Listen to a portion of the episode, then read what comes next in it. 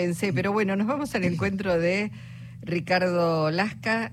Eh, él es eh, ingeniero y pertenece al Centro Argentino de Ingenieros Agrónomos y coordinador del Comité Nacional de Defensa de Usuario Vial. ¿Cómo le va, Lasca? Con Jorge Alperín lo saludamos. ¿Qué tal? Buenas tardes, ¿cómo le va? Bien, muy bien. Bueno, en principio quería eh, escuchar su, su opinión. ¿Era necesario hacer esto? Sí, nosotros nos manejamos desde el punto de vista de, usuarios viales que somos de la red vial concesionada y la red vial en general, ¿no? En este caso concreto, a ver, no, es cuestión de ser abogado, pero cuando se renegoció este contrato durante, la gestión del ex ministro Dietrich y de Javier Iguacel en Vialidad Nacional, no cabe duda que fue un nuevo contrato, o sea, se extendió el plazo de concesión hasta el 2030 sin audiencia pública vinculante, sin licitación, se cambió en realidad el objeto del contrato porque hay ajustes semestrales, se dolarizó, etcétera. O sea, fue un verdadero disparate, ¿no? Desde el punto de vista así lógico, ¿no? Y de sentido común. Ahora, no obstante ilegal, perdón, ilegal, además, por todo lo que dice. Eh, usted muy bien decía, este es un contrato de concesión claramente leonino, o sea, es injusto, abusivo, es, es lesivo, afecta al interés general, a toda la comunidad en realidad, porque no se olvide que este impuesto al tránsito que nos cobran, porque no es un peaje, directamente es un impuesto a la circulación, afecta el costo de transporte y por ende todos los precios de la economía, ¿no?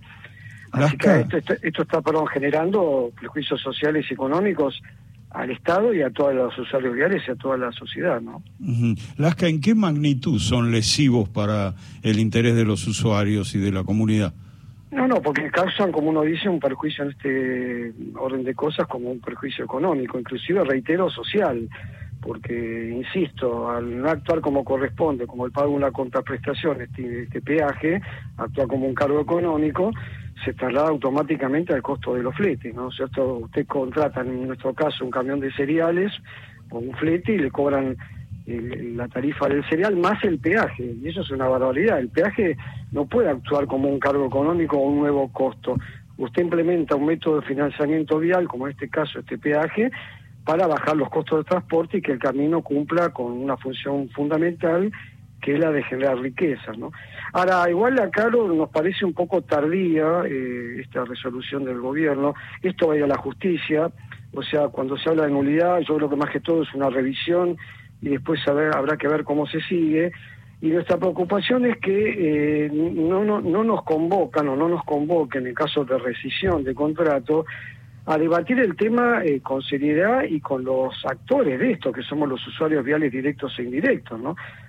bueno, primero lo que pasa es que primero tiene que salir, eh, tiene que darse de baja la, a la concesión. Es una primera medida para, digamos, para que Vialidad pueda, pueda actuar como corresponde. Claro, pero debería estar sobre la mesa ver qué eh, opción hay por el caso que se rescinda el contrato, si se va a convocar a nuevas licitaciones, si Vialidad Nacional se hará cargo de, la concesión, porque son obras recontra pagadas y amortizadas, hay que hacer un mantenimiento y conservación, lo que daría quizás un motivo para dejar de cobrar, porque ya las autopistas están ya terminadas, pero por eso le digo, habría que hacer una mesa de discusión, de debate, porque nos ha causado mucho malestar que cuando se creó el Observatorio de Obra Pública, eh, bienvenido sea, no nos han convocado. Eh, nosotros estamos con una audiencia pendiente con el ministro, con Catopovic, desde que asumió su, como funcionario. Sí tuvimos una primera reunión con el administrador de Vialidad Nacional, el señor Arrieta.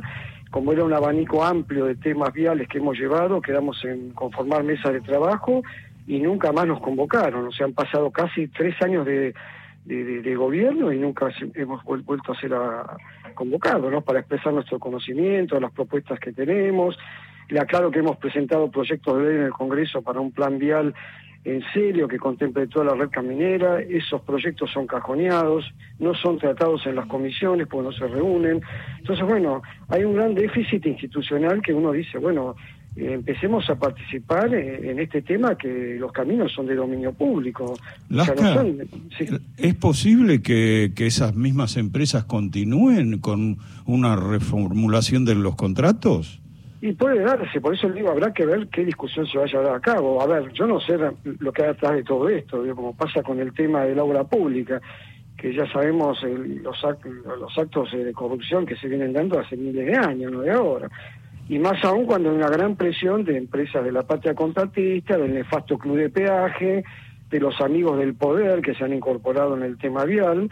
Entonces, bueno, eh, por eso lo reitero, sería muy bueno y muy importante que seamos convocados, el sector agropecuario, el transporte de cargas, pasajeros, para, bueno, debatir esto y el resto de las concesiones que también mm. siguen un mal camino con esa empresa para la Vialidad Nacional, que también creó eh, Macri o Dietis, que es Corredores Viales bueno, Claro, pero eh, sin embargo el gobierno actual que criticaba y con razón, y nosotros lo apoyamos al, al frente de todos en ese momento, como legisladores que eran, criticando y denunciando a esta empresa Corredores Viales Sociedad Anónima, y sin embargo siguen haciendo más de lo mismo.